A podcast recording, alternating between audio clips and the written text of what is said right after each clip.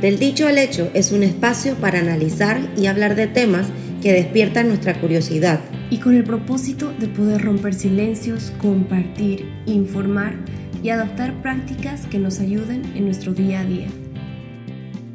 Hola a todos, eh, bueno, hoy estamos con Mafe Sánchez. Eh, Mafe es una es fotógrafa y vive acá en Panamá y Mafe pasó también por una historia de cáncer de ovario y aquí estamos en el mes de concientización de este cáncer, queríamos aprovechar esta ocasión. Y bueno, en el episodio eh, anterior también eh, hablamos de esto, pero hablamos de esto en inglés. Y bueno, cuando yo le pasé el capítulo este eh, anterior a Mafe, ella me dijo que quería sentarse a hablar con nosotros, que si queríamos, y claro que sí, súper emocionada, ese mismo, ese mismo rato coordinamos todo.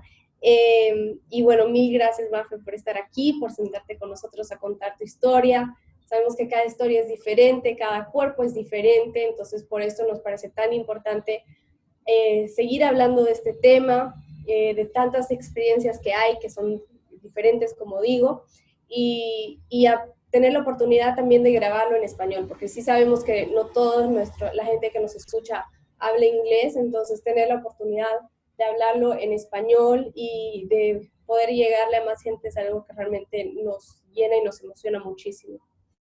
Entonces, bueno, mil gracias, Mafe, por estar aquí con nosotros. Eh, si nos puedes contar un poquito de ti, un poco de tu historia. Ok, bueno, no, gracias a ustedes, chicas. Me encanta esto. Yo también soy amante de los podcasts y soy amante eh, de los podcasts también de, de crimen, así que tenemos algo, algo en común acá. Eh, bueno, ¿qué les puedo contar de mí? Eh, bueno, yo soy fotógrafa, este, tengo seis años viviendo acá en Panamá. Sí, este año cumplió seis años acá. Y bueno, nada, pasado todo este, todo este tiempo acá trabajando. me fui un tiempo a Madrid a estudiar, hice un posgrado allá, luego me devolví. Eh, porque siempre como que mi base fue aquí, está, eh, de estar acá en Panamá. Eh, tenía un novio en ese, momento cuando estaba, cuando estaba en Madrid, luego yo me voy, cuando regreso terminamos y luego conozco a, a Carlos, este, y bueno, la historia fue un poco, un poco corta y rápida, nos conocimos, nos enamoramos, salimos, etcétera, y bueno, eh, los dos como que teníamos muchas ganas de ser papás, era así como que algo como que estaba en la mente de los dos, incluso cuando nos conocimos, creo que lo primero que nos preguntamos y que, hey, ¿tú quieres ser papá? Sí, ¿y tu mamá? Sí, ok, chévere.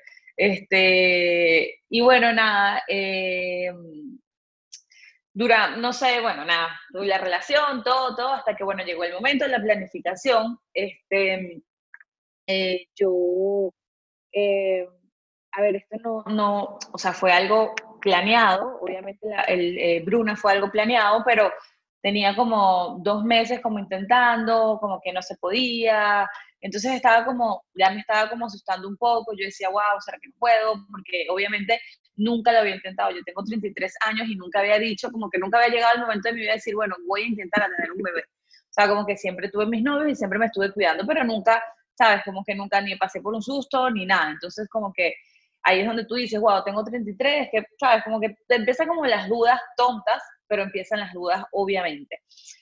Eh, bueno, eh, en noviembre este, nosotros nos fuimos a Venezuela, yo soy de Venezuela, no sé si lo dije en un principio, bueno, pero yo soy de Venezuela, este, él es de Brasil y él tiene también el mismo tiempo trabajando acá en Panamá. Eh, nos fuimos a Venezuela y estando en Venezuela yo ya yo, me, ya yo había sentido como que, bueno, este, que, como que sí, esta vez sí resultó, creo que sí, tengo los síntomas, pero bueno, nada que preocuparse hasta que llegamos a Panamá, nos hicimos la prueba, nos hicimos la prueba de sangre, yo no lo podía creer, estaba súper feliz, súper contenta, o sea, estaba súper ilusionada, o sea, era así como, wow, no lo puedo creer, voy a ser mamá, estoy embarazada, creo que fue un sueño que siempre tuve, pero como que obviamente no estaba como quizás no había encontrado como la persona con quien, este, ¿sabes? Formar esa familia, cumplirlo, etc. Wow, estaba súper contenta. Este, bueno, les cuento, yo pasé todo mi embarazo súper, súper, súper bien. Yo no tuve náuseas, yo no tuve mareos, yo no tuve absolutamente nada. Eh, nunca me sentí como, de verdad, como, o sea, bueno, obviamente te sientes embarazado con, o sea, el tema de los, de los alimentos, algunos como que lo sentía, pero de resto yo siempre me sentí súper bien.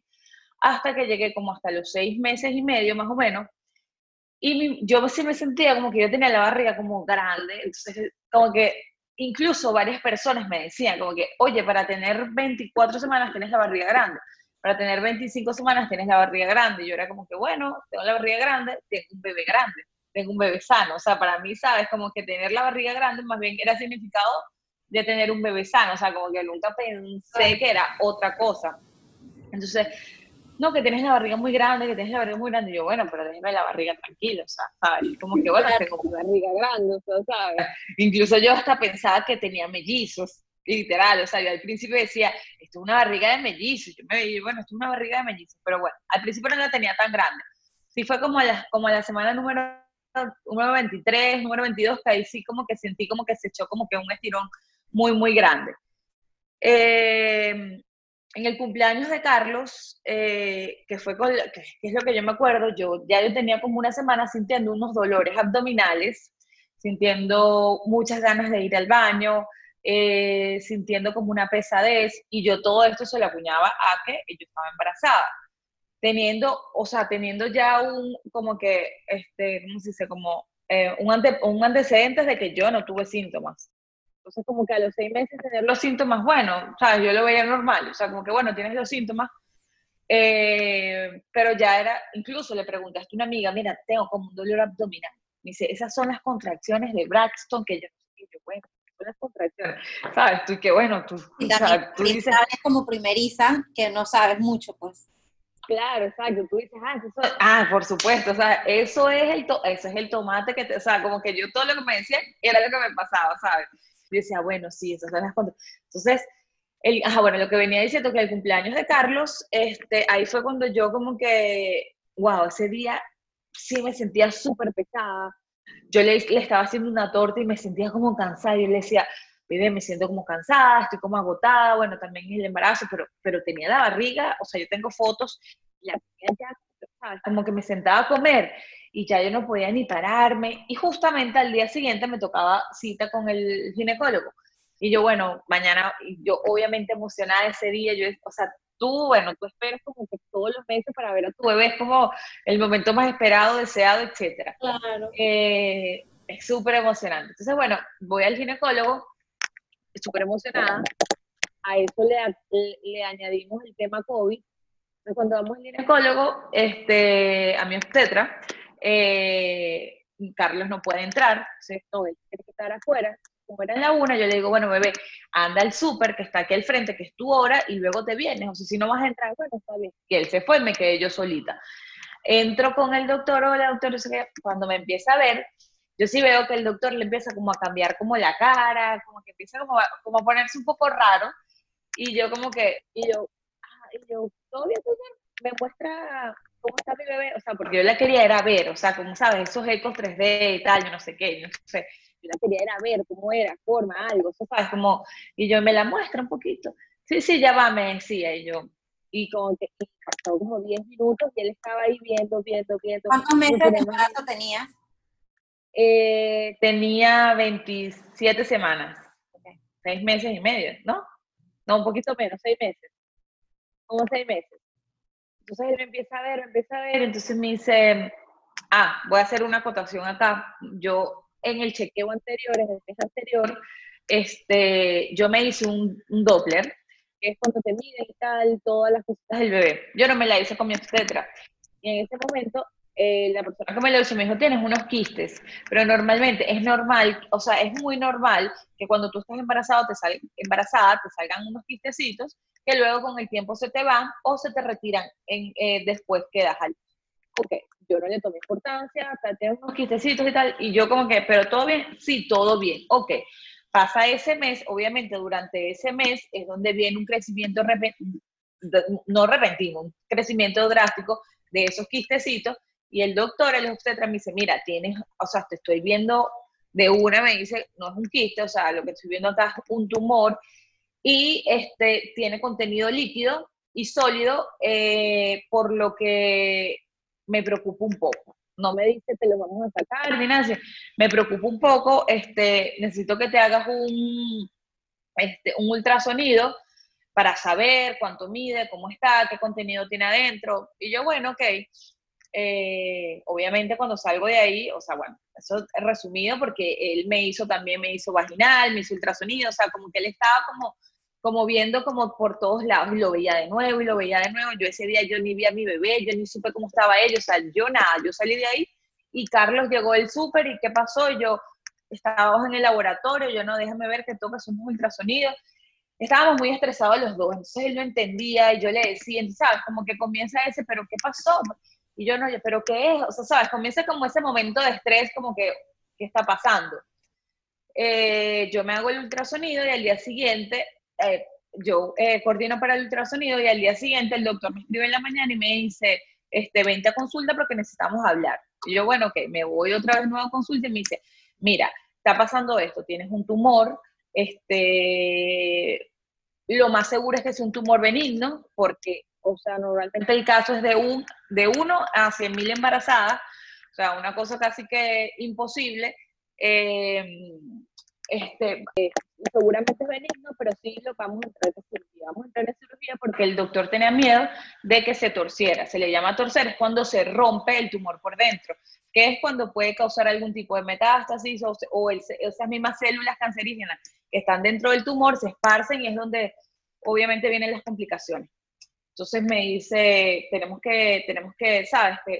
me da como opción, me dice, mira, creo que te tenemos que abrir eh, horizontalmente porque es grande el tumor, no sé, o sea, está localizado en un ovario, en el ovario derecho, este, que fue donde ocurrió el embarazo. O sea, el embarazo ocurrió en el ovario derecho. Justamente yo tengo un eco donde el doctor me dice, mira, este es tu ovario derecho y aquí fue donde ocurrió el embarazo. O sea, como que, o sea, como que habían como que, eh, me decía, bueno, es en el ovario derecho, te tenemos que abrir horizontalmente, este, el doctor ya el anterior había como estudiado todo porque ya tenía, o sea, ya me había dicho todo, tienes que usar una faja durante el resto de tu embarazo, te vamos a inyectar corticoides por si acaso, este, eh, y bueno, nada, o sea, si todo va bien, esperamos hasta la semana 34-35 para hacerte cesárea, eh, o si no, a término, o sea, te vas a, a, tus, a tus 38 semanas, 40 semanas, si no pasa nada. Ok. Eh, bueno, obviamente cuando me dice me tienen que operar, o sea, yo jamás, o sea, en mi vida se me ha ocurrido que alguien embarazado te pueden operar, o sea, claro, sabes, como que imposible, o sea, te, embarazado te opera. Y el terror más grande. Horrible, sí, sí, o sea, como que terror, tienes 28 semanas, o sea, sabes, un bebé muy prematuro, o sea, como que, eh, sí, bueno, estamos en el 2020, las eh, tasas de supervivencia son mucho más altas de los prematuros ahora que antes, pero igualito, o sea, como que tú no, no querido este, pasado todo eso, pero bueno.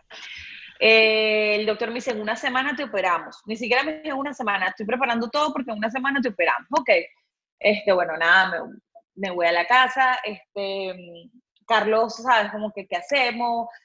Empieza el tema del estrés, empieza el tema del seguro, porque yo no tenía seguro, entonces, ¿sabes? Como que, porque a mí, o sea, el seguro que yo tenía anteriormente era un seguro, no voy a decir el nombre, pero el seguro quebró, entonces yo me quedé sin seguro y me dijo que embarazada, etcétera, para echarles el cuento corto. Entonces, bueno, comencé la preocupación, entonces le empecé a decir al doctor, doctor, mira, no tengo seguro. Bueno, igualito te voy a operar acá, en esta clínica, porque, sabes, como que es donde yo opero, no tenemos otra opción, pero bueno, vamos a ver, etcétera. Eh, y bueno, comencé el estrés, obviamente, y sí, ya me estaba estresando, Carlos, o sea, también estaba estresado, imagínate, ya yo estaba así como que, este, estaba estresada, pero como que no lloraba mucho, o sea, era así como que, bueno, no va a pasar nada, mi mente era súper positiva, no va a pasar nada, eh, me van a operar, me van a sacar eso que tengo ahí y ya, y yo voy a seguir hasta mi semana número 40 y ya. ¿Cómo controlas la eh, mente? ¿O cómo sientes que, qué te ha funcionado a ti para controlar la mente? Porque yo creo que esa es una de las partes más duras, ¿no? O sea, porque la mente a veces nos juega en contra difícilmente. Bueno, yo mi mente yo la controlo desde hace muchísimo tiempo, o sea, siento que, que o sea, como que a lo largo de la vida he pasado por situaciones muy duras y como que eso han hecho que, que, no sé, o sea, que la parte mía de resiliencia sea como, esté como muy fuerte, yo soy una persona como muy fuerte, no es que me cueste llorar, porque yo veo un video de un perrito muriendo y me lloro, o sea, no me cuesta llorar, pero sí siento que soy muy fuerte cuando me tocan cosas fuertes que afrontar. O sea, es como, bueno, ya pasé por esto, ya pasé por esto, ya pasé por esto y ahora voy a pasar por esto, ¿sabes? Como que no sé cómo explicarlo porque a veces como que me también como que me preguntan y siento que, que es, o sea, esa, ese dominio de mente me lo ha dado el tiempo desde que estoy chiquita, o sea, esa fortaleza siento que este, yo les voy a resumir, lo vivía con, yo viví con mi abuela toda la vida, o sea, yo no vivía con, con mi mamá, este, yo vengo una, de una de una casa con un papá y un hermano alcohólico y con muchos problemas de drogas. Ya ellos dos ya no están ahorita, o sea, ya ellos murieron. Eh, mi hermano murió hace 10 años y mi papá murió hace como 4 años. Este, no me crié con mi mamá, entonces, ¿sabes? O sea, obviamente, o sea, como que eh, viví en una casa en, en, donde, en donde siempre tuve que mantener mi, mi mente, eh, no, no decir positiva, sino como que eh, lo bueno, buscarle el lado bueno a las cosas. No sé, exacto, exacto. Como que yo estaba como encerrada en mi mundo, o sea, como que a pesar de todas esas cosas, o sea, como que, no sé, siempre, siempre tenía fortaleza, siempre salía, ¿sabes? Como que eh, no sé, no sé cómo explicarlo, o sea, como que me acuerdo, o sea, me estoy acordando ahorita y estoy como que haciendo como que memoria. No sé, siento que el tiempo, el, mismo tiempo te da esa fortaleza que, tú necesitas, no sé. La vida. La vida, exacto, la vida, la vida te da muchas cosas, pero bueno, eh, eso también es como que, wow, o sea, o sea, toda la vida soñando con quedar embarazada, ¿sabes? O sea, este, como que logras salir de tu país, yo llegué acá sola, literalmente sola, sin una cosa, sin una casa sin regresar, porque cuando yo salí de mi casa prácticamente yo vivía con mi abuela y mi abuela también murió como a los tres meses y el apartamento se disolvió, entonces, ¿sabes? Era como que, este, yo decía, pero Dios mío, o sea, ¿por qué? O sea, era como que, bueno, está bien, está bien, si me lo, ¿sabes? Si me tocó, me tocó y, y hay que afrontarlo de la mejor manera, y, y, y, sabía y tenía la convicción de que yo iba a salir de esto. O sea, así como que no me va a pasar, o sea, como que no me va a pasar nada malo y todo va a estar bien. Pero bueno, eh, llegó el momento de la operación, este, creo que fue, creo que la cesárea creo que fue un poco más difícil que esa operación. Esa operación estaba tranquila, aún así obviamente estaba muy nerviosa, sobre todo por el tema de la, de la cicatriz porque era una cicatriz horizontal, imagínate, la barriga me va a seguir creciendo. Entonces, claro, en mi mente era, me van a abrir horizontal, yo voy a llegar hasta la semana 40, y yo veía todas las barrigas de la semana 40, y yo decía, wow, ahora, o sea, ¿qué, ¿qué, va a pasar conmigo? O sea, se me va a abrir la cicatriz 20 veces, y, ¿sabes? O sea, era así como que un poco, yo decía que, era así como que, ¿y ahora? O sea, bueno. Eh, cuando entramos a cirugía, el doctor va me ve, yo estaba como en la parte donde te preparan, este, y me dice, este, eh, Carlos, dame el número de tu esposo. Me dice yo, dale, di el número de él. Le dije, por favor, avísele porque él está solito afuera, solo, solo, y está un poco preocupado. Sí, me dice, tranquila, yo le aviso. Me dijo, ¿estás bien? Y le digo, sí, todo está bien. Bueno, nada, este, cuando pasa, cuando me despierto, que ya estoy en recobro, eh, fue así como me empezó a tocar la barriga y sí la siento como más plana, o sea, siento la barriga como más plana. Y nada, ay, sí, yo me asusté y yo empecé a llamar a la enfermera, y enfermera, enfermera, enfermera. Y dice, tranquila, tu bebé está bien. dice, tu bebé está bien. Y yo, pero ¿está bien en dónde? ¿Está bien aquí? Sí, está bien aquí. Ok. Dice, sí, está bien ahí, ya no sé qué, no pasa nada. Y yo, bueno, perfecto. Cuando me hago así, veo que la herida está en, en horizontal, no estaba en vertical. Ajá, exacto, no estaba en vertical ya confundí el horizontal con la vertical. Y digo, bueno, mucho mejor va a ser el, la, recuperación, este, así que eh, estamos bien. Bueno, durante pasé cuatro días en la clínica porque me tenían que mantener en chequeo a Bruna. Este, la verdad que Bruna, después de esa operación, eh, los, los, movimientos eran mucho más débiles, eh, la sentía mucho menos, tenía la barriga mucho más chiquita, eh, los movimientos eran también muy leves. Entonces, obviamente fue anestesia general, a mí me anestesiaron general. a los, al cuarto día, al, al, día siguiente pasa el doctor y me dice, mira, ya te retiramos todo el tumor, era un tumor de 20 centímetros, o sea, prácticamente era no era el, no sé si era del mismo tamaño, pero, o sea, era una bola así, gigante, eh, de todo el ovario, porque, o sea, el tumor había como que, o sea, había agarrado, lo, se formó en ese ovario, entonces obviamente creció en el ovario, entonces me dice, te quitamos el ovario derecho, porque obviamente no podíamos, no había manera de recuperarlo, este, y mandamos eso a, a biopsia para, que, para ver qué sale. Y el doctor me dice, este, pero yo lo vi como dudoso yo, y usted me dice, vamos a esperar, vamos a esperar resultados. Obviamente ellos son doctores y ellos saben cuando ven un tumor benigno, maligno, ellos más o menos por el contenido, si es líquido sólido, tú más o menos sabes. el doctor estaba un poquito como, ah, yo lo veía, yo dije, bueno, nada, ¿sabes? Ya yo estaba, me dice, este resultado llega en una semana. Bueno, imagínate yo una semana esperando ese resultado en la casa, obviamente ya yo me voy a la casa, eh, la recuperación fue un poquito más rápida que, esta última operación, sí fue un poquito más rápida, yo estuve este, siempre acostada, Carlos apoyándome muchísimo, y el doctor me dice, bueno, vente mañana que ya llegaron los resultados, y yo, bueno, me, ¿sabes? Me, me he visto, me voy con Carlos, yo no, este, y cuando nos sentamos con el doctor, la cara del doctor era, o sea, como que él se quería como, o sea, la cara del doctor era, y de por sí es un doctor muy cuchi, a mí me parece un doctor cuchi porque es un señor mayor, me parece que es cuchi porque él no habla mucho y es así todo como tierno y tiene una cara que yo, o sea, más cuchi aún, o sea, era así como que, ¿sabes? Como... claro. y entonces, entonces y, lo, y lo que me dijo fue, salió malo, o sea, ¿sabes? O sea, yo, creo que, yo creo que no está acostumbrado a dar estos resultados y mucho menos en una mujer embarazada, o sea, era como que, ¿qué le digo? ¿Cómo le digo? Y lo que me dijo fue, salió malo. Es que no hay una manera corta de decirlo, pues él fue a la tajada directo.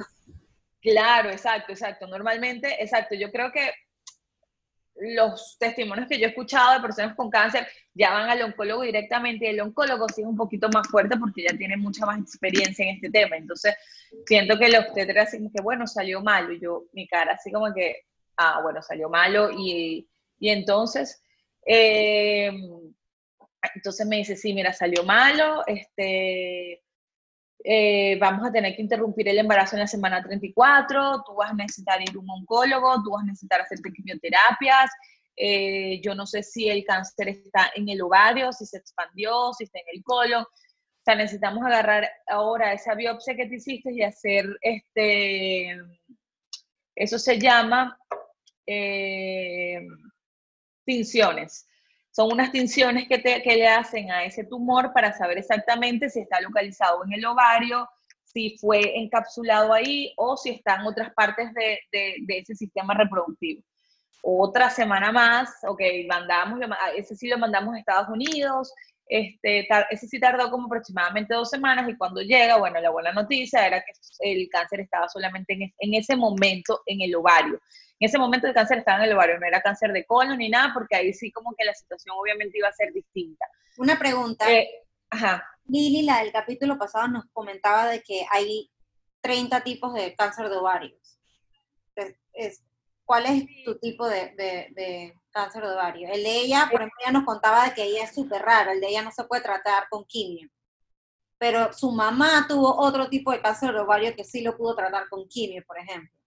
Entonces ella ah, investigando se encontró de que, de que eh, hay 30 tipos diferentes, pues, o sea, que en verdad... Sí, sí. Hay distintos tipos de ovarios y exacto, son tratados distintos. Por ejemplo, el, el, que yo tenía era un carcinoma endometrial, o sea, que era eh, hambre, que era eh, de, la, o sea, de la parte de endometriosis. Entonces, más bien, ahí tenemos que hacer más bloqueo de hormonas este, que hormonas pero ya les explico como que esa parte. Pero sí, o sea, ese era como que el, tipo de cáncer que yo tenía, era un carcinoma endometrial. Eh, hay, hay, de, hay serosis, hay seroso, hay, sí, hay muchísimos tipos de cáncer y sí son tratados, incluso y cada cáncer también obviamente tiene como que su complejidad.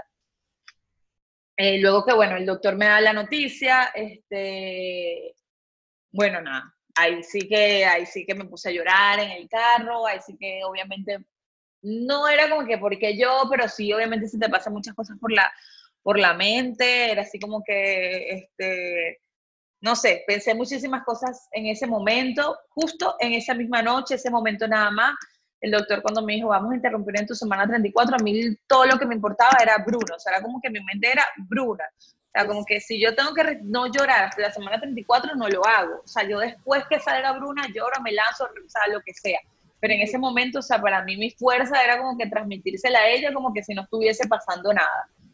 Eh, durante ese mes, este, después de la operación, cuando yo empiezo a ir a, ir a chequearme, ya me chequeo semanalmente, cada dos semanas a ver a la bebé, la bebé empieza a perder, no empieza a perder peso, pero no empieza a ganar peso debido a la operación. Este, yo, por ejemplo, me paraba medio a, cocinar algo y me daba como taticardia, me daba como, me tenía que sentar en la cama, como que respirar profundo. Yo pensaba que todo esto era, eh, otra vez, venimos con el tema, yo pensaba, o sea, es que tienes que, esos signos de alerta tienes que ir, o sea, si sientes eso, ve al doctor, o sea, como que no importa, no importa que te diga tú no tienes nada o, o, de repente te va a decir otra cosa, pero yo sí, yo sí sentía, yo desde un principio, el tema de la preclancia, porque a mí me dio preclancia, pero yo lo empecé a sentir, a mí me empezó a dar taticardia, me empezó a dar, eh, eh, se me empezó a bajar, no la tensión, pero como uno, uno, empecé a sudar mucho, pero el doctor me dijo también, como no tienes un ovario, eso te va a pasar. Claro. Entonces era como que, bueno, es normal que, que me pase, o sea. ¿Y antes de tu embarazo te, te, sentías, tenías alguno de los síntomas? O sea, ¿alguna vez te sentías así como, bueno, todos nos sentimos hinchadas, ¿no? En algún momento, entonces también es eso, pero te sentías hinchado, sentías que ibas al baño constantemente a orinar o constipada. Estreñimiento, fue una de las cosas que también nos dijeron que, podía... ¿Cuál, cuál? estreñimiento. Algunas, eh, podría ser una de las señales. No, pero nunca, nunca, si me sentí hinchada, yo, ¿sabes? Pensaba que era la pasta y ya, o sea, como que nunca, o sea, nunca pensé en ese momento, o sea, como que no tengo recuerdos de, de, de que de que antes eso pudo haber estado. Pero, ah, pero la cosa está que durante mis seis meses eso no se detectó. Se detecta al, a los seis meses y medio, cuando ya eso crece muchísimo. Y crece muchísimo en un tiempo corto por el que era maligno. O sea, el, tumor te crece muchísimo porque es maligno y obviamente este, el doctor ya sabía que era maligno. O sea, que, pero obviamente nunca te lo nunca te lo va a decir, pero por la experiencia médica, yo creo que o sea, cuando, a mí me, cuando a mí me ve el, el obstetra el día martes, el día viernes que yo me hago el ultrasonido, o el jueves, no recuerdo, ya había crecido, o sea, le estaba creciendo ni siquiera por día, por minuto, por segundo, o sea, estaba creciendo muchísimo, incluso el doctor me dijo, no hagas nada, mantente, porque yo le dije, ¿qué hago? Puedo hacer ejercicio, puedo hacer yoga para relajarme, me decía, ni se te ocurra, porque se puede torcer el tumor, o sea, y ahí sí que yo lo que no quiero es eso. Wow, claro. Entonces, eh, bueno, cuando viene el tema de, de, la preeclampsia, eh, sí, yo tuve ese mes, eh, este, obviamente también el estrés, todo el estrés que yo tenía encima, ¿sabes? O sea, de la operación, de yo no tenía nada, estábamos con el coronavirus, con el COVID, eh, yo no tenía ni cuna, yo no tenía ropa para Bruna, yo no tenía absolutamente nada, o sea, yo estaba en cero con ella, tenía que un caballito de madera y ya, o sea, yo no tenía más nada y estaba toda estresada como que ahora y comprar las cosas y entonces y en eso la muchacha del apartamento donde nosotros vivíamos le dice, nosotros viví, eh, teníamos un apartamento alquilado y la muchacha nos dice, mira, sabes que este, ustedes se les venció el contrato en julio y el apartamento se vendió, entonces como que, y Carlos y yo, ahora no tenemos que mudar, y yo, bueno, vamos a mudarnos porque es lo mejor, imagínate yo embarazada, el tema de cicatriz, mudar, vamos a mudar. Entonces, obviamente estaba como muy estresada y obviamente se lo acuñaba al estrés.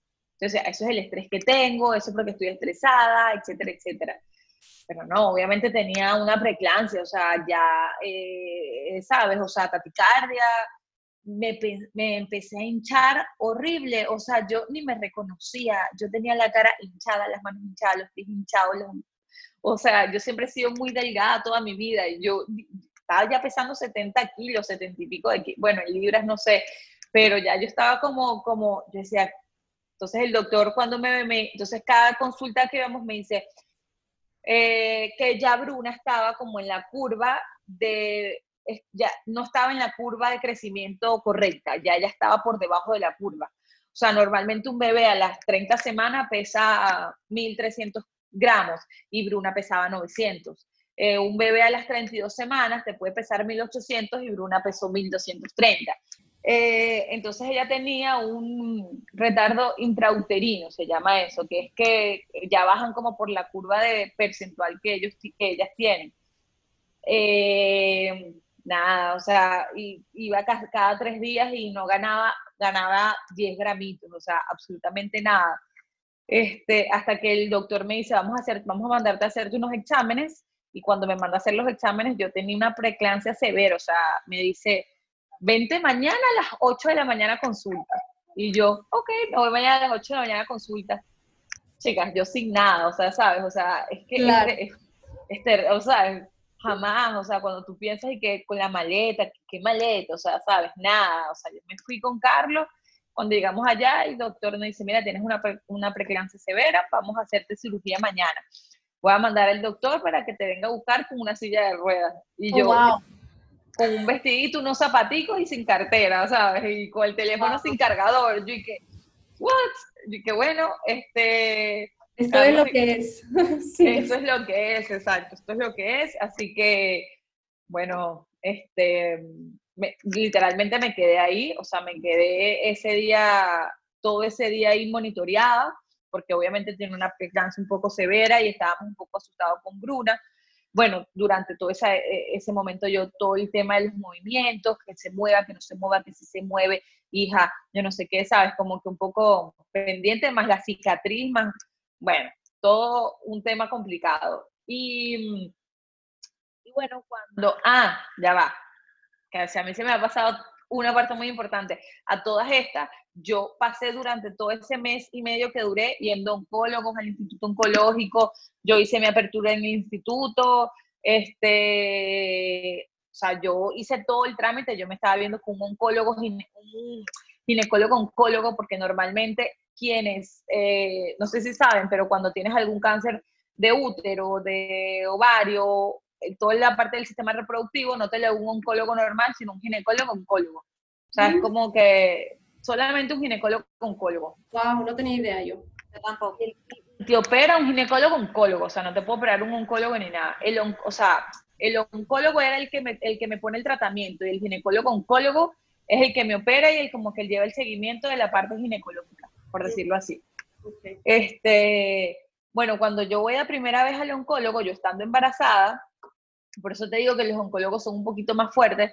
Este oncólogo, que es uno de los oncólogos muy conocidos aquí en Panamá, eh, me dice, que es ginecólogo oncólogo, eh, me dice, este, de una vez me dice que me tienen que hacer una histerectomía, que me tienen que quitar todo el sistema reproductivo, eh, porque bueno, porque normalmente cuando tú tienes algún cáncer de ovario o algo, tú lees en todas las páginas de, de, de, procedimientos avalados durante muchísimos años y ese es el procedimiento que se sigue, hacerte una histerectomía.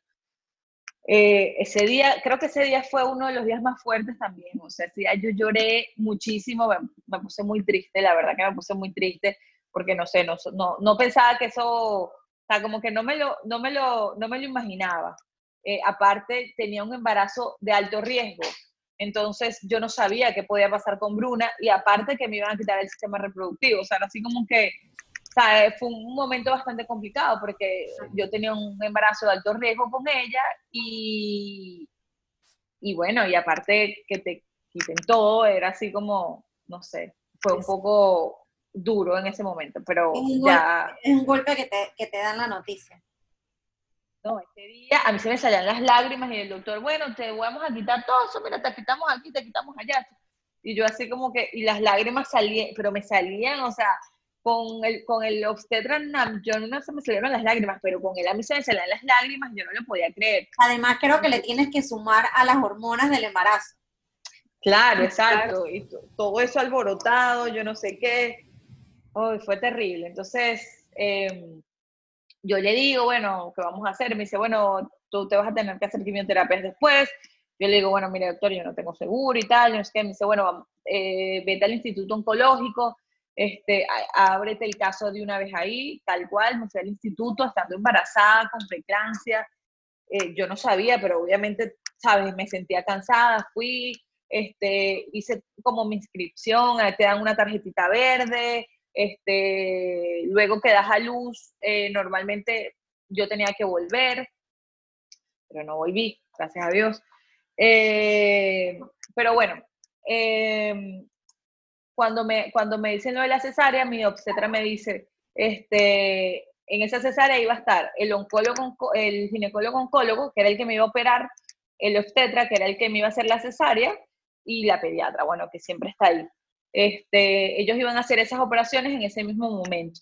Ahí sí me dice, mira, te, tenemos que abrir, ahí sí te tenemos que abrir vertical por encima del ombligo, este, porque siempre te lo ponen de la peor manera, o sea, casi que te voy a abrir hasta aquí y después cuando tú sales y viste que tienes una medio rajita, bueno, está, pero te, siempre te dan como que, bueno, te vamos a, te vamos a abrir, ¿sabes? De par en par, o sea, y yo, ok, te, vamos a abrir por encima del ombligo, ¿sabes? Como si nada, una cicatriz, rapidito, este, te vamos a hacer una esterectomía y vamos a hacer la cesárea. En ese momento, bueno, Bruna estaba muy chiquitica, yo, ¿sabes? Bruna pesaba, por encimita me decían que 1100, porque ellos no saben el peso exacto.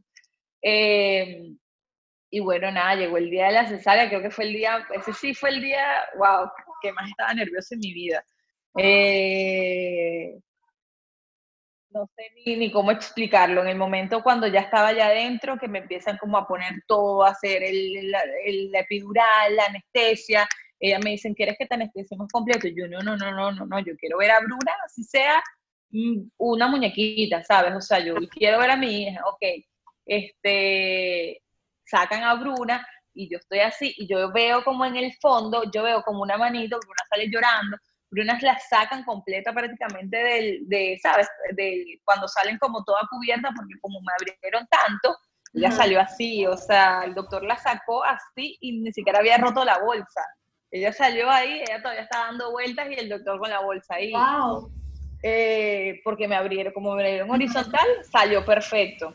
Este, y yo veo en el fondo a Bruna llorando y veo una manito, pero veo una manito tan pequeña y veo un piecito tan flaquito y yo decía, Dios, no, no, no, no, o sea, para mí eso fue como, y yo decía, Dios mío, por favor, que esté bien, que esté bien, que esté bien. Entonces, en eso me la, cuando me la traen, me la ponen aquí al lado, yo medio el abuelo le hablo, hija, todo va a estar bien, y le digo a la doctora, ya, yo, doctora, llévesela, porque yo tenía mucho miedo, yo tenía mucho miedo, que era de verdad muy chiquita, o sea, era como así.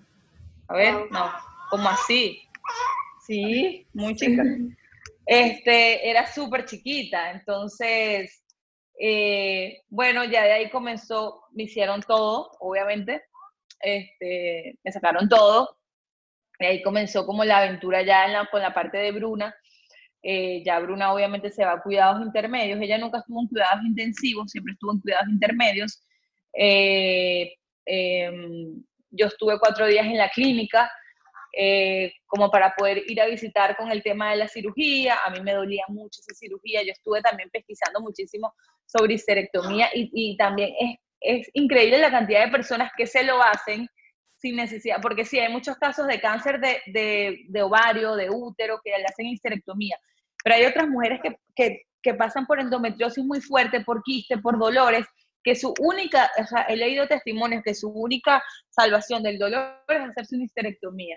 Wow. O sea, literalmente, porque pasan por dolores tan fuertes, tan fuertes con el tema de la endometriosis o cualquier tipo de, de problema que tengas, que sacándote todo tu sistema reproductivo es como que, bueno, ya santo remedio, por decirlo así. Algunas mujeres que lo hacen, hay otras que no, hay unas que, bueno, que si no tienes bebé, por ejemplo, si yo no hubiese tenido bebé, yo creo que mi caso lo hubiésemos llevado por otro lado. O sea, ahí sí me hubiese congelado varios, de repente me, me sacan, o sea, ahí sí que yo no me hubiese hecho histerectomía, bueno, no sé. Lo me lo hubiese pensado muchísimo más, o sea, como que si no hubiese tenido bebé. Y bueno, no sé, chica, para resumirles, bueno, Bruna duró un mes en, en, en, la clínica, eh, ganando peso. Ella siempre estuvo bien, o sea, como que siempre necesitó muy poco oxígeno de la misma incubadora. Eh, siempre estuvo bien, lo que estuvo muy poquito, muy bajita de peso. O sea, ella me la dieron a mí con 1600 gramos acá. Yo me la traje a la casa con 1600 gramos, no sé cuánto eso es en libras. A ver, ella nació con 3 libras y me la dieron como con cuatro libras y medio o algo así. Creo que sí, como con cuatro libras y medio. Eh, me la dieron súper delgadito, o sea, yo vine a la casa y luego este, me, me vuelvo a reunir con los oncólogos porque, bueno, ahora me sacan todo, se hace una biopsia de todo eso y sale todo negativo. O sea, no hay cáncer en, no hubo cáncer en el, en el útero, no hubo cáncer en el ovario, no hubo cáncer en como que en ningún lado de ahí. El doctor me dice, yo voy a abrirte, yo voy a abrirte mucho, este, y voy a buscar eh, si hay pepitas. Él le llama pepitas, me dice, si yo veo que hay pepitas regadas, que son las células cancerígenas, porque cuando sacaron el tumor, el tumor era líquido, a pesar de que estaba encapsulado, el tumor era líquido. Entonces el miedo era de que algún líquido se hubiese corrido. Claro. De ese tumor. Entonces el ginecólogo oncólogo me dice, yo voy a abrirte, si yo veo células, muchas células regadas, yo te cierro, no te hago histerectomía, te mando a quimio y luego te vuelvo a operar. Porque lo que hace la quimioterapia es que te reduce esas pepitas y va a ser mucho más fácil luego abrir y sacar. Matar, como matarte más pepitas, por decirlo así. Eh, eh, si veo pepitas regadas, te quito, histerectomía y quimio. Ok. Y si no veo pepita, histerectomía. Ok. A ti te hacen firmar incluso una, una carta en donde tú dices y que sí te van a sacar todo, o sea, yo no sé qué, o sea, que te das el consentimiento de que eso va a pasar. Cuando el oncólogo me dice, mira, salió todo negativo, salió eh, todo negativo, lo más seguro es que las quimioterapias eh, sean menos. En vez de seis, que era mi ciclo, van a ser cuatro.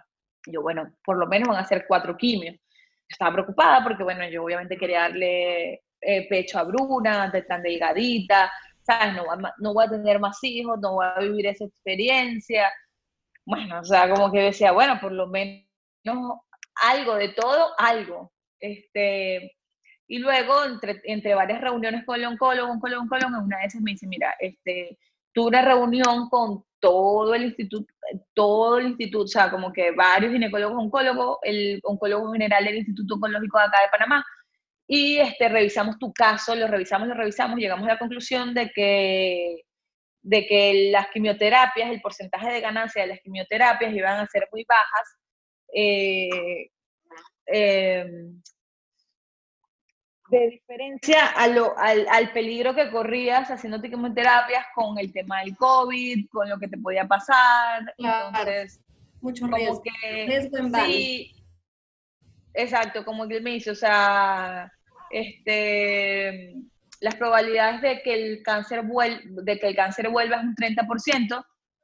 Eh, cada vez que pasa el tiempo, o sea, por ejemplo, me dice, yo tengo chequeo en febrero, en febrero me hacen una tomografía.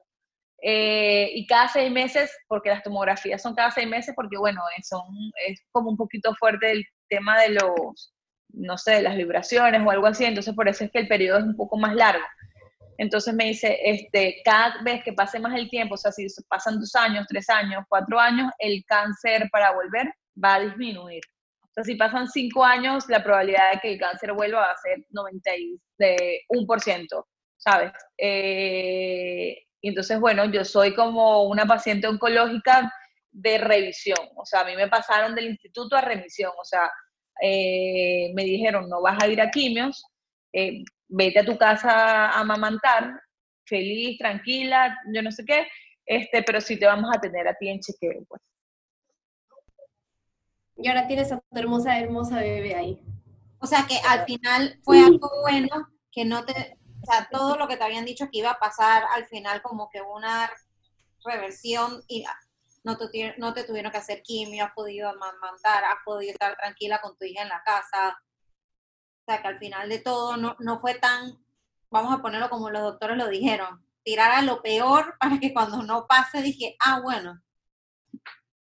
Sí, exacto, exacto. Sí, yo, yo, yo creo que, o sea, no sé, todo, cuando empezaron a pasar todas estas cosas buenas, cuando el día que me dijeron que ni me iban a hacer quimio eh, en el mismo instituto, este, wow, ese día hasta pedimos comida en la calle porque estaba el tema del COVID, estábamos cuidándonos demasiado y que sí, comida, tú sabes, como que estábamos súper emocionados con, con, todo ese tema. Eh, pero sí, o sea, el hecho de amamantar, de que no me hicieran quimio, no sé, yo tengo mucho, yo o sea, como que yo siento que fue algo, es lo que yo siento, no soy doctora, no soy médico, no soy nada, pero como mi, mi, percepción que fue algo muy hormonal que se desarrolló por el embarazo, por el tema de hormonas, este, y que siento que fue encapsulado en ese ovario y ya, ¿sabes? O sea, aparte de la histerectomía, te reduce muchísimo más el porcentaje de que, de que, de que eso vuelva, pues. Claro. ¿Y cuántos meses tiene Bruna? Bruna tiene tres meses nació dos meses antes. Este, en edad corregida sería como, como que ella tiene el tamaño como de, una, como de un mes, un mes y medio, tiene el tamaño como de un bebé de un mes y medio, pero en desarrollo o algo sí ella va, ella va en ritmo con, con, como con los tres meses. Ah, bueno, ya usa ropa, todavía usa ropa de 0 a 3. Qué bella. Y, y si digamos, otra persona estaría, está pasando por esto, ¿qué le, qué, qué le dirías? ¿Qué te hubiera gustado escuchar a ti? ¿Qué te hubiera gustado saber a ti? Porque a veces como que vemos Google y vemos mucho Dr. Google y también eso a veces no es tan bueno. ¿Qué, qué te hubiera a ti gustado saber? Anatomy también. ¿Cómo, cómo, Que vemos mucho Grey's Anatomy, que, que de verdad que... No, tú pones, tú pones Google y pones cáncer de ovario y pones 95% de mortalidad. O sea, es lo primero que te dice el cáncer de ovario. O sea, no te explica que hay distintos tipos de cáncer de ovario, nada. O sea, que son distintas fases, que de acuerdo a cada grado, cada fase es un procedimiento, pero bueno. Eh, yo, por ejemplo, a mí me ayudó muchísimo ver testimonios. O sea, yo veía muchos testimonios. Me metí en YouTube y veía testimonios positivos de gente recuperada no veía nada de que a, tal persona le pasó esto, no, yo veía muchos testimonios de yo tuve cáncer de ovario y después tuve a mi bebé y me hicieron quimioterapia, tengo 10 años que me, que me diagnosticaron de cáncer de ovario y ya estoy súper bien, veía muchas fundaciones, o sea, como que siempre me apoyé siempre en lo positivo y, y, y en las personas que habían como que eh, sanado, se habían recuperado, que habían sido pacientes oncológicas pero que ya estaban bien, o sea, eh, si tú me dices a mí ahorita, o sea, una persona que esté pasando por ese momento, siento que, que le diría eso, que, que, buscara todos los testimonios positivos que pudiese buscar para que vea de que sí, de que, de que, de que siempre va a haber una solución, eh, para que, no sé, calmarse en ese momento de que, de que si esa persona pudo, ¿por qué tú no? ¿Sabes? Si ella se recuperó, ¿por qué tú no te vas a recuperar? O sea, no sé, como que tratar de mantener ese pensamiento positivo siempre contigo. Eh, y, Al escuchar tu historia, yo creo que una de las, o sea, a mí no me ha pasado con madera, pero eh, eh, tener un soporte, un apoyo que, que te mantenga, por ejemplo, en tu caso, por lo que escucho, Carlos, fue un súper apoyo veo que todavía sigue siendo. Entonces, muchas, alguna persona que pueda estar pasando por esto es buscar como esa persona que, que lo apoye, lo soporte, ya sea un familiar, un amigo, eh, la pareja, ¿no? Eh, creo que, que no pasarlo solo. Lo que pasa es que cuando, lo que pasa es que esas noticias a veces a las, a las familias eh, a veces le pegan más duro que al mismo paciente, ¿sabes? Como que el mismo paciente está como que, hey, yo estoy bien, y la familia está preocupada, porque obviamente es como que, ¿cómo vas a estar bien? O sea, ¿cómo tú vas a estar bien si mira por lo que estás pasando? Eh, pero bueno, o sea, sí, un consejo también podría darle, a los familiares o a alguna persona, si tienes una persona llegada que esté pasando por esa situación, eh, hay, o sea, como que tratar un, no un paciente, por decirlo así, pero este, ya va, está peleando. Eh, por ejemplo, en el, ¿qué amor? En el la toma de decisiones, eh, siempre dejársela, por ejemplo, siempre Carlos me decía, ¿te gusta este doctor?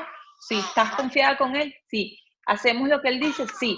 ¿Sabes? O sea, como que siempre, este, que, que, que, uno decida, o sea, que uno se sienta en la libertad de decidir, o sea, con quién, con quién, con quién te quieres ir, o sea, con quién quieres confiar. Eh, y bueno, se me perdió un poco el hilo porque Bruna está peleando. No, pero sí, ¿qué pasa? Eso también es importante, ¿no? Y, y, como que escucharte, que tú también te sientas escuchada y que y tener paciencia, ¿no? También tenerle paciencia a la persona y, y creo que también ellos se tienen, yo, yo, creo que las personas que tienen personas que eh, están pasando por esto, también es importante tal vez que para ellos también ver videos de testimonios, también ver historias para ver cómo ayudar o ellos cómo desahogarse también, porque como tú dices, a veces ellos tienen más miedo que, que, que uno mismo, ¿no? Que uno que está pasando y el tema de los testimonios a mí me ayudó muchísimo. Y, y, a mí, actualmente, a mí me escriben muchas personas por Instagram chicas, Mafe, eh, estoy preocupada, tengo un dolor, me salió un quistecito, eh, estoy embarazada, este, ¿sabes? Como que, ¿qué síntomas tenía? Y yo,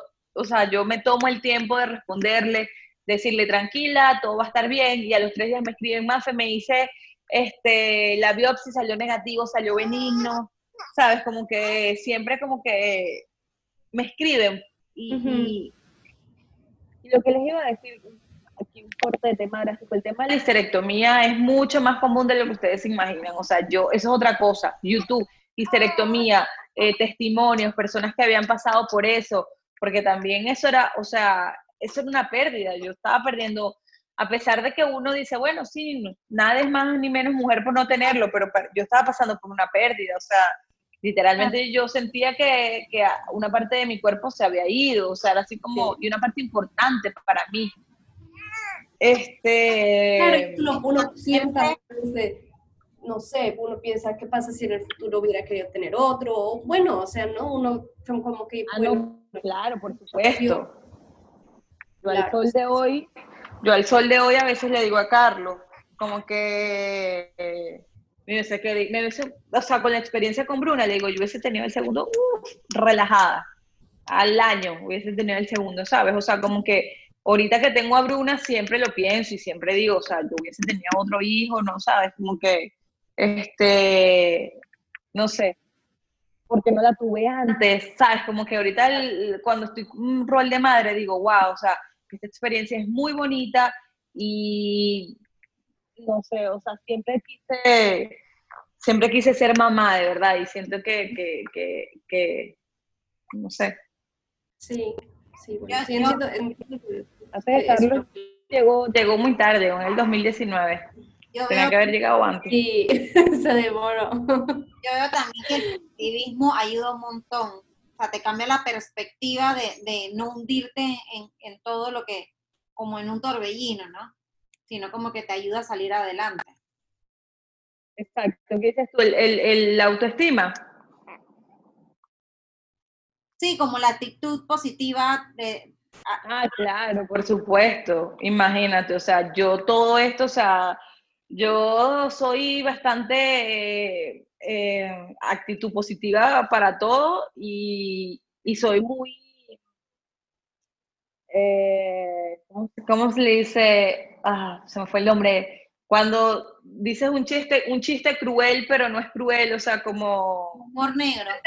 Uy, yo tengo un, sí, yo tengo un humor súper negro, ¿sabes? O sea, como que yo hablaba con mis amigas y mis amigas, hola, y yo, hola, ¿cómo estás? ¿Sabes? Y yo, y todos así como que, ¿cómo estás?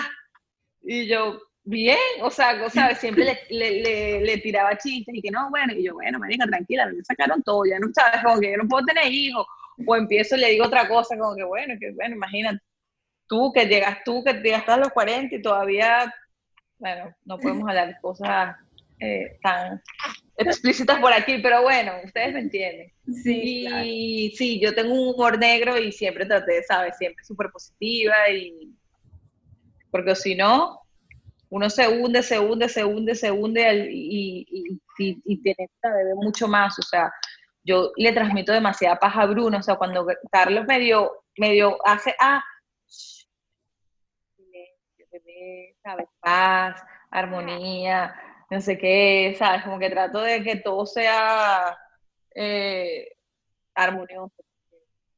Ya tuve bastante, bastante turbia atrás como para ahorita seguir teniéndola. Total, total. ¿Y qué recomendaciones nos podrías dar para, para los que nos están escuchando? Algo que ver, en qué apoyarte, algún foro de, por ejemplo, de, de capaz de experiencias donde, donde te apoyaste, alguna película que te haya ayudado, alguna serie, algo, un libro. Bueno, yo, yo, este, sí, yo tuve, o sea, le puedo recomendar un libro que se llama El Poder de los Cinco Segundos de Mel Robbins, no sé si saben cuál es. Mm, no, pero bastante viejo, es un libro bastante viejo, pero este, pero si tienes ansiedad o eres una persona que procrastina mucho las cosas, ese libro te va a ayudar muchísimo. Y a mí me ayudó, por ejemplo, con el tema de la ansiedad, con el tema de estar muy ansiosa, de, sabes, de que, de que estaba muy ansiosa, o sea, quería ver a Bruna, pero no la quería ver. Quería que estuviese bien, pero quería, sabes, era como que quiero que llegue el día de la operación, pero estaba asustada. Quiero que ya pase todo esto y quiero que ya estar bien. O sea, quiero que ya Bruna camine. O sea, como que siempre estaba como que muy ansiosa y, ese libro me ayudó bastante. O sea, prácticamente habla de, ella, de que ella se quería despertar un poco más temprano y, eh, y empezó como a utilizar métodos y cuando ella estaba como paralizada, ella, decía, ella contaba del 1 al 5 y cuando llegaba el 5 ella se paraba y lo hacía. O sea, como que estoy aquí y estoy aquí y estoy como que tengo que lavar los platos, tengo que lavar los platos.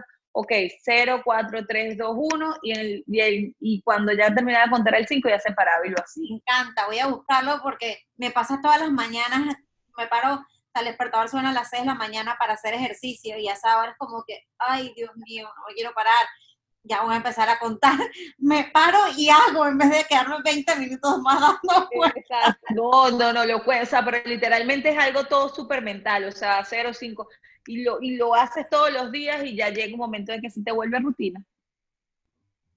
vas, a, contar 5 para todo, para bañarte, para todo, en el semáforo. Voy a buscarlo, voy a buscarlo. Listo. Bueno, mil gracias, Mafe, por, por sentarte a a hablar con nosotros de tu historia. Eh, mil gracias por contarnos esto. Estoy segura que a mucha gente le va a ser muy útil y en verdad escuchemos a nuestro cuerpo. Está bien si parecemos hipocondriacas a veces, pero siempre es bueno ir al doctor, siempre es bueno revisarnos si sentimos que algo no está bien. Entonces, no importa, vamos y nos revisamos. Creo que lo que más hemos escuchado en estas, en estas historias también y que dije, bueno, nada, mil gracias en verdad por, por tus recomendaciones y por sentarte. A, no, a ustedes por invitarme, me encantó hablar, me encantó, me encantó. Gracias por contarnos tu historia, ser tan, vulnerable y tan abierta para que más personas sean así y puedan apoyarse de otras personas. Muchas gracias y nos vemos, bueno, nos escuchan la próxima semana. Un abrazo, chao. Un abrazo, chao. Chao.